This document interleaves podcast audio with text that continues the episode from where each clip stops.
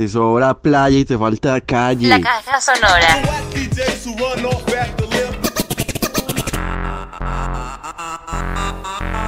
Desde el planeta Tierra, transmite para todo el espacio. La caja sonora. Palabras, pensamiento y resistencia. La caja sonora. Es que, ¿cómo va la pesca, pues? Ah? La pesca va, la pesca va, Rochita. Iniciamos con música. San Miguel, San Miguel. Necesitamos trabajitos, San Miguel. La caja sonora.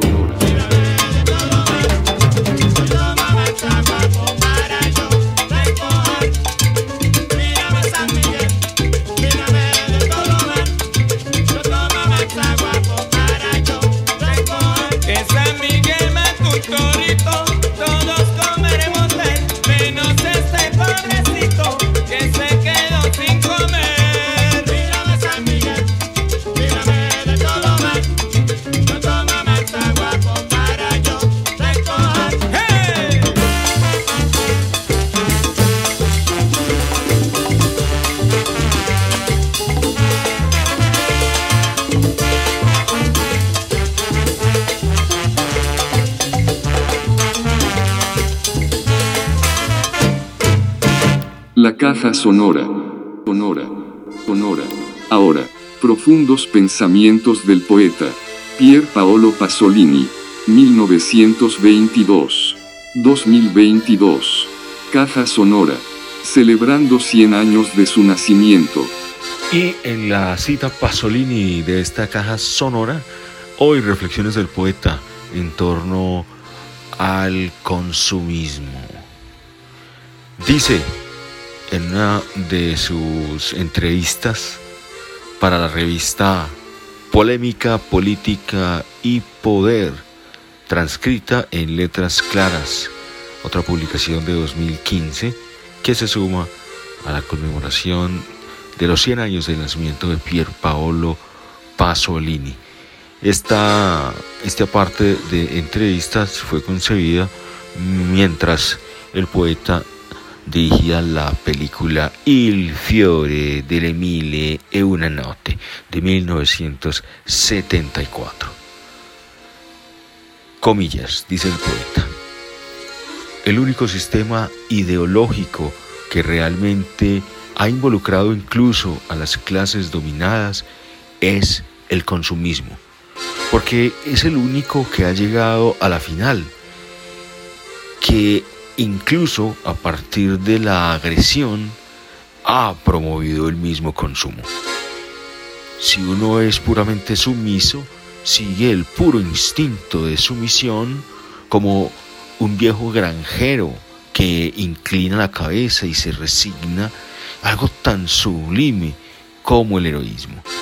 Ahora este espíritu de resignación, de sumisión ya no existe, porque si no, ¿qué consumidor es aquel que renuncia y acepta su estado arcaico, retrógrado e inferior? Debe luchar para elevar su estatus social. Inclino la cabeza en nombre de Dios. Ya es una gran frase.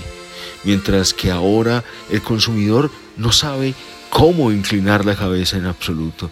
En realidad creen estúpidamente que la inclinan y tienen sus derechos. En realidad siempre están ahí exigiendo sus derechos, creyéndoselo. Son unos pobres idiotas.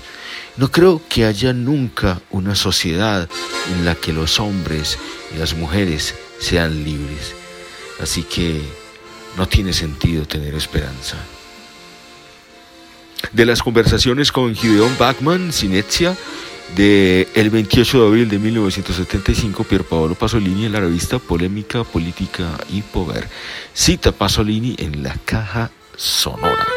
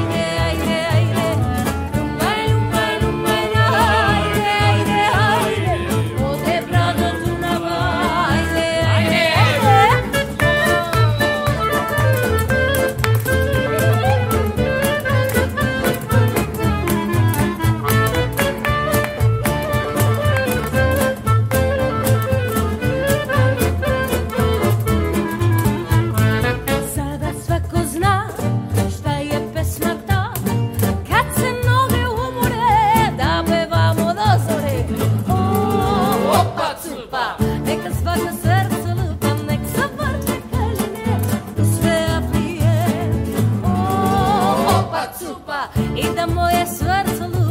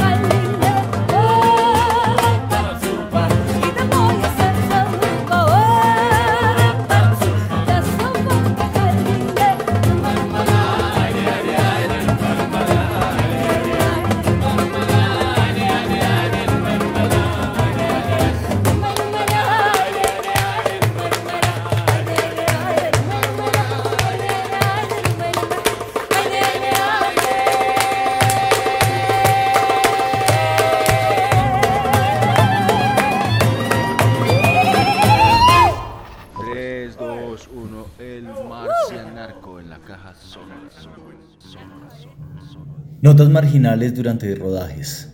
Agosto 1959, agosto 1967. Por Jean-Luc Godard. Extracto.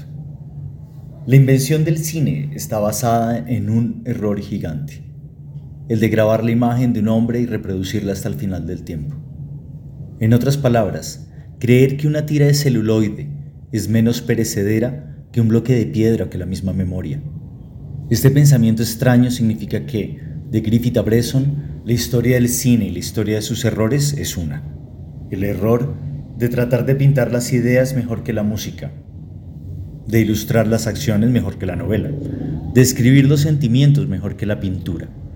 Uno podría decir en pocas palabras que rare cinematographikum est, pero este error comparable al de Eva en el jardín del Edén se torna fascinante en una película de suspenso, llamativo en una película de vaqueros, llegador en una película de guerra y seductor en lo que es llamado un musical.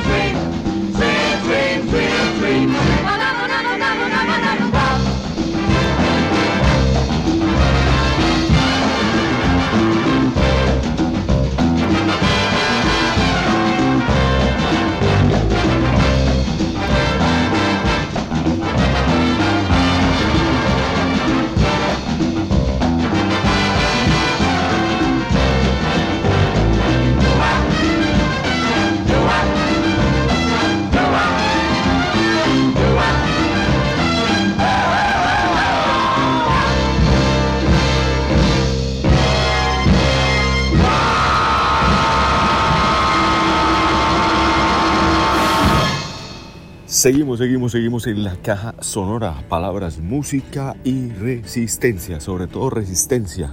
Pilla este dato. Hoy, hace 49 años, fue encontrado el cadáver de Víctor Joel Jara.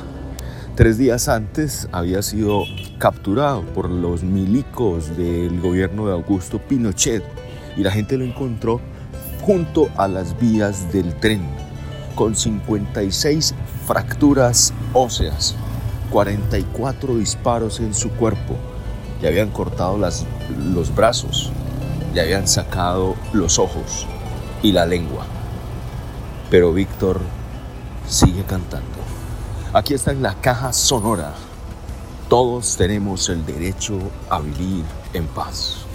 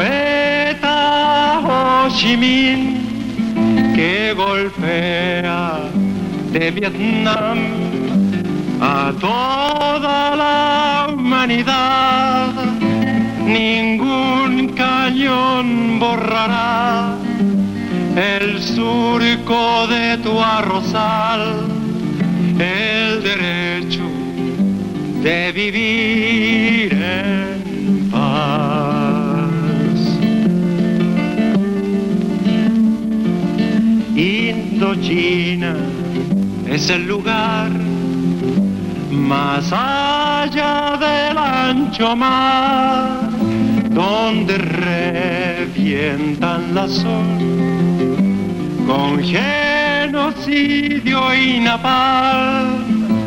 La luna es una explosión que funde todo el clamor, el derecho de vivir en paz.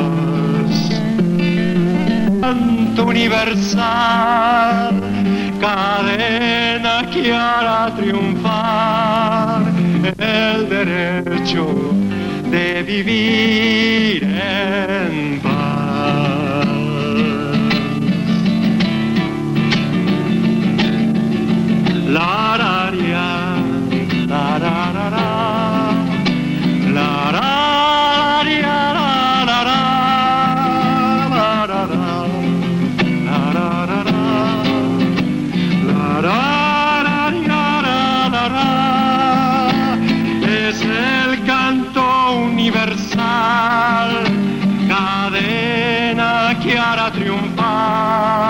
El derecho de vivir en paz.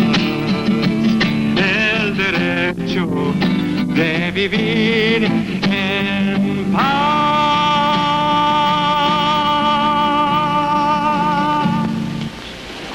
Nos vamos por todas esas geografías urbanas sin censura, porque queremos conocer todo eso que siempre nos ha parecido enigmático y lleno de tapujos. Geografías sin censura y etnografías mercenarias.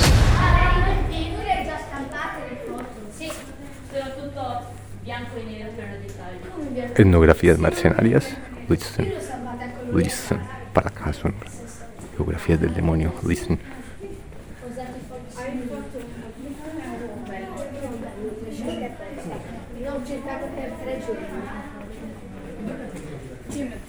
Te manderò le foto. Allora, da piccola ne ho una su una... Hai presente al Lido che ci sono i giochi, no? Sì. E c'è il giro delle macchine.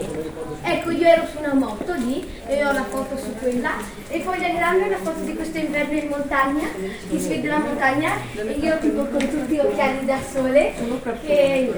Ok, ti descrivo come sono. Che eh, da piccola mi sono messa hai presente col carrello. Sì, Mi sono, mi sono messa in Parigi, ero, mai, mai Era pieno di coperte perché abbiamo preso. No, io ero nel in blu qui. Abbiamo ancora il ciuccio, eh. Ecco, io ero nel in blu qui. Ho una mia di profilo dopo un disegno sulla guancia. Da piccola mi avevo la di fare un disegno. E poi, beh, e poi da grande mi ho messo il disegno mi sono messa una foto di Milano che stavo facendo un post tipo su, su quelle robe che faccio. Sembro tanta alta in quel foto, eh. No, in quella foto dove sono io, io sono inginocchiata nella Ah. Ho fatto tipo così. Io no, ho le cuffie, sono, non sono di profilo, cioè Beautiful e leggo il giornale subject ma la So, so beautiful subject. E Look, look at this scuola. Ho tagliato gli anni. Bene, l'ho tagliato guarda. Cinematografia. Io sta, eh, Ebbene, cioè, sì. mio papà da una 29. foto eh. bella. Dos, però mia mamma ha detto la foto è bella così e chi la vuole anche stampare non stampa grande. Praticamente c'è una luce bellissima fuori e io sono davanti c'è mio papà, sono piccola, siamo girati con la testa, poi c'è una luce bellissima e quella foto è veramente bella. Mia mamma ha detto che vuole stampare, però sono da grande la mettere.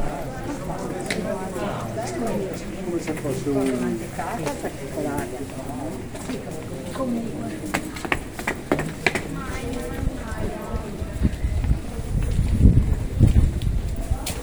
Ok, ho imparato dalla mia mamma come proteggermi. Calle Felice. Nombre tan bonito. Geografía. Del demonio de geografía mercenaria. Transmitiendo desde Venecia para la caja sonora. Geografías reales del demonio y etnografías mercenarias. Siendo no sé si las 10 o más de las 10 pm.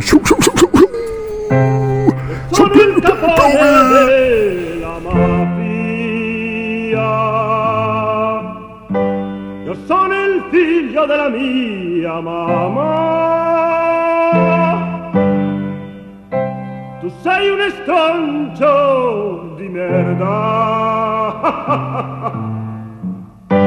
E un filo di Troia in Venezia. Venezia, Venezia, Venezia, cha, cha, cha, lo tengo preparado, tengo las maletas, vamos juntos hasta Italia, quiero comprarme un jersey a rayas, pasaremos de la mafia, nos bañaremos en la playa.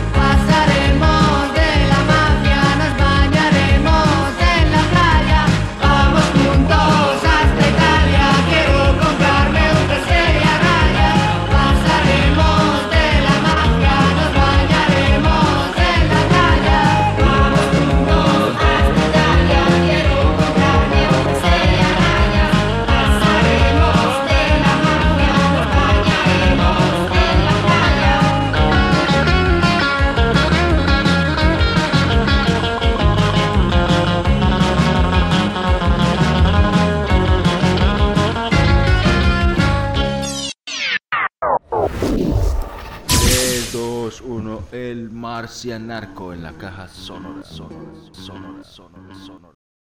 Eh, estamos con Jorge Quiñones, un músico del sur. ¿Qué es esta música del sur? La tulpa raimi fusiona géneros alternativos con géneros tradicionales del sur de Colombia, en este caso un San Juanito. Entonces la propuesta de la tulpa raimi trabaja esos géneros alternativos, pero lo fusiona con esos ritmos del sur, pues que mm, prácticamente son heredados de, de nuestros indígenas. ¿sí? Mm, En otros temas, por lo que he escuchado, sí hay, sí hay otras, otras conjugaciones y exploraciones afros también, pero en este caso sí, es un San Juanito como de origen indígena.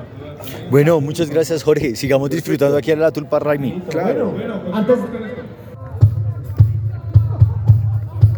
bueno, que camisa para los músicos. ¿Qué va? No, ¿qué sé? Siempre les contamos que de allá que donde venimos, cuando el indígena está trabajando, no le dice de frente al patrón, vea, págueme, sino que le dice, vea, qué sed. Porque allá en Segundo hoy venden un litro de chicha por mil pesos. Y eso se llama un mili. Y pasa el indígena y te dice, ¿qué sed? Señor organizador, vea, qué sed. Y seco por acá. ¿Qué sed?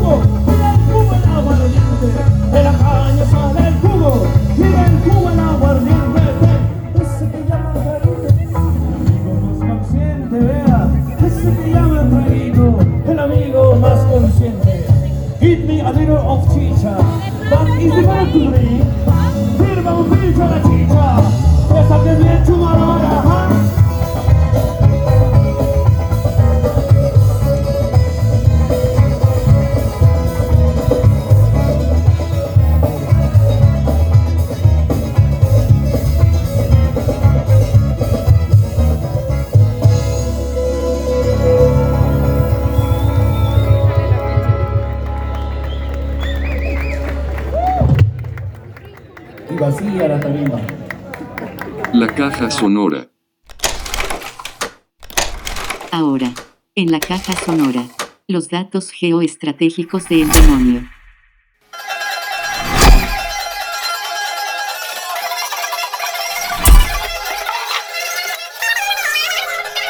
Hey, mi profe, audiencia de la Caja Sonora y sí, hoy en esta entrega del 20 de septiembre 2022. 20 de septiembre 2022 para la caja les voy a dejar una notica de una lectura que he venido realizando del profesor Michael J. Sandel que se llama La tiranía del mérito. ¿Qué ha sido del bien común? Se pregunta en un tratado de filosofía política, filosofía liberal, el profesor Michael J. Sandel, profesor de filosofía política en la Universidad de Harvard. Y esto es de la editorial Debate, profe, unas cositas que me pareció interesante para compartirles a ustedes, que les gusta a veces el estudio sobre estos asuntos. A propósito de una conversación que es importante en estos momentos en el escenario del debate público en Colombia sobre reforma tributaria, sobre asuntos fiscales y las moralidades que se implican en la negociación de los acuerdos tributarios.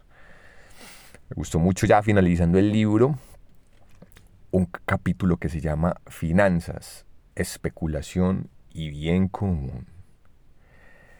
Las finanzas no son en sí productivas. Su papel ha consistido en facilitar la actividad económica asignando capital actividades que sí tienen una utilidad social, es decir, construir entidades para la educación, sistemas sanitarios, de salud, infraestructuras viales, empresas que producen y fabrican manufacturas, bienes y servicios, etcétera, etcétera. Pero en sí las finanzas no son productivas per se, aunque facilitan y movilizan el sistema productivo. Eso por un lado. Pero lo que sí ha crecido sustancialmente en las últimas décadas es la ingeniería financiera compleja, que si bien tampoco aporta en sí un valor productivo, resulta ser muy rentable para quienes participan en ella, aunque el reporte de beneficios sea muy pocos para el sistema productivo en su conjunto y para los propósitos de la redistribución o de la equidad o de la valoración de lo que son las actividades y el trabajo con el que nosotros participamos en las sociedades. Bueno, se puede decir que a un cierto nivel ya estamos familiarizados con el aspecto moral de la política fiscal, es decir, solemos debatir sobre la equidad del sistema impositivo, eh, si la carga de un tributo u otro recaerá con mayor fuerza en los ricos o en los pobres. Pero a la dimensión específica de los impuestos, esta dimensión específica de los impuestos trasciende los debates de la equidad y afecta principalmente los juicios morales que hacen las sociedades sobre cuáles actividades son dignas de honra y reconocimiento y cuáles deberían desalentarse. A veces esos juicios son explícitos, por ejemplo, los tributos con los que se graban el alcohol, el tabaco, los casinos. Estos son llamados impuestos al pecado porque tratan de disuadirnos de realizar actividades consideradas dañinas o poco deseables. Sports Mary. Smoking pot Mary. Beber, fumar, apostar. Esta clase de cargas fiscales son una expresión de que la sociedad desaprueba esas actividades incrementando el costo de realizarlos. Igual reflexión aplicaría para los impuestos que se le graban a las bebidas azucaradas o a las carnes embutidas. Ahora, no todos los tributos tienen esa intención, por supuesto.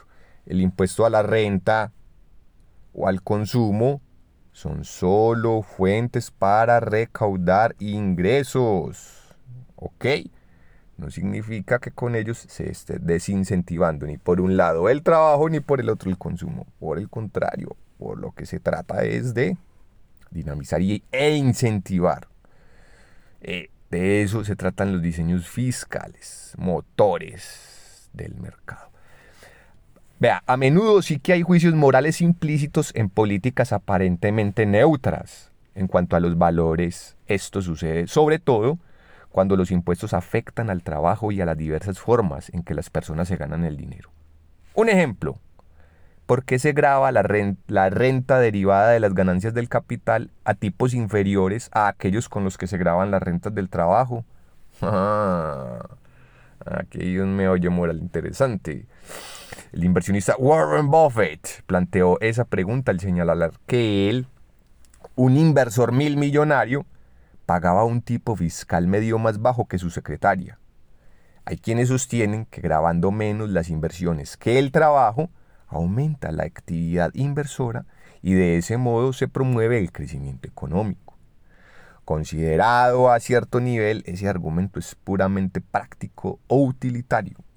Se trata del PIB, del Producto Interno Bruto. Vienen a decirnos, no es un homenaje a los inversores ricos que recogen las ganancias del capital.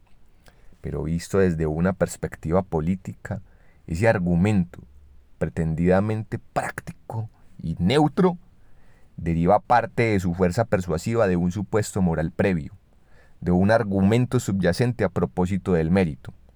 Y me refiero a la presunción de que los inversores son creadores de empleo que debe recompensarse. Por ello, con unos impuestos menores. ¿Ah? Válgame el argumento, profe, y las preguntas que esto nos plantea, como la pilla mi profe y audiencia de la caja sonora. Y todo eso va a desenlazar en una conclusión y en una propuesta que deja el autor del libro después de muchas páginas, porque es un libro muy gordo, que está leído en un canal que vengo siguiendo muy poderoso que se llama Mi Audioteca, lectura en voz alta de textos poderosísimos de un mexicano que no ha revelado su nombre, pero que lee muy, muy, muy, muy gratamente unos textos casi que de orden académico, la mayoría, aunque puede decirse que divulgativos. Válgame la pregunta. Y entonces él concluye que habría de hacerse un diseño tributario para imponer tasas a las distintas modalidades de acumulación de renta que dejan las altas finanzas y la ingeniería financiera compleja que no están taxativamente grabadas a diferencia de otras formas de renta o de ganancia que sí están evidentemente grabadas de todas las demás actividades productivas o de tipos de trabajo. Muy interesante, porque esta gente en las economías neoliberales pasan de llano siendo unos grandes tomadores, pero no unos hacedores de la realidad productiva del sistema económico. Así que toman mucho, se llevan mucha ganancia, pero aportan muy poco. Habríamos de ponerles mucho, mucho más énfasis a estos modos de producción y de capitalización privada que casi no reportan beneficios al bien común. Era eso, mi profe. Audiencia de la caja sonora. Una nota, como dice el profe geoestratégica del demonio. Retransmitiendo para el universo. Chao, chao. 20 de septiembre. 2022.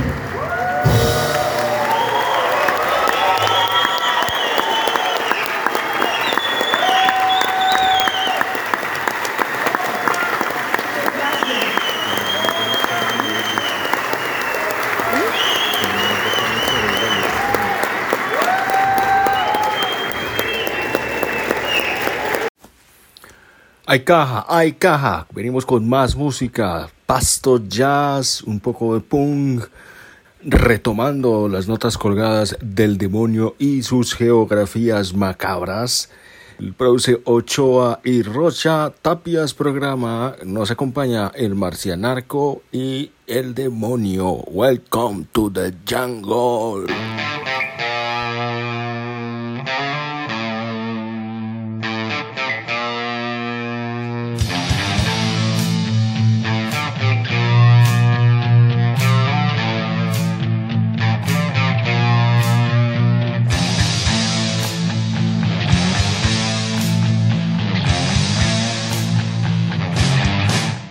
Someday.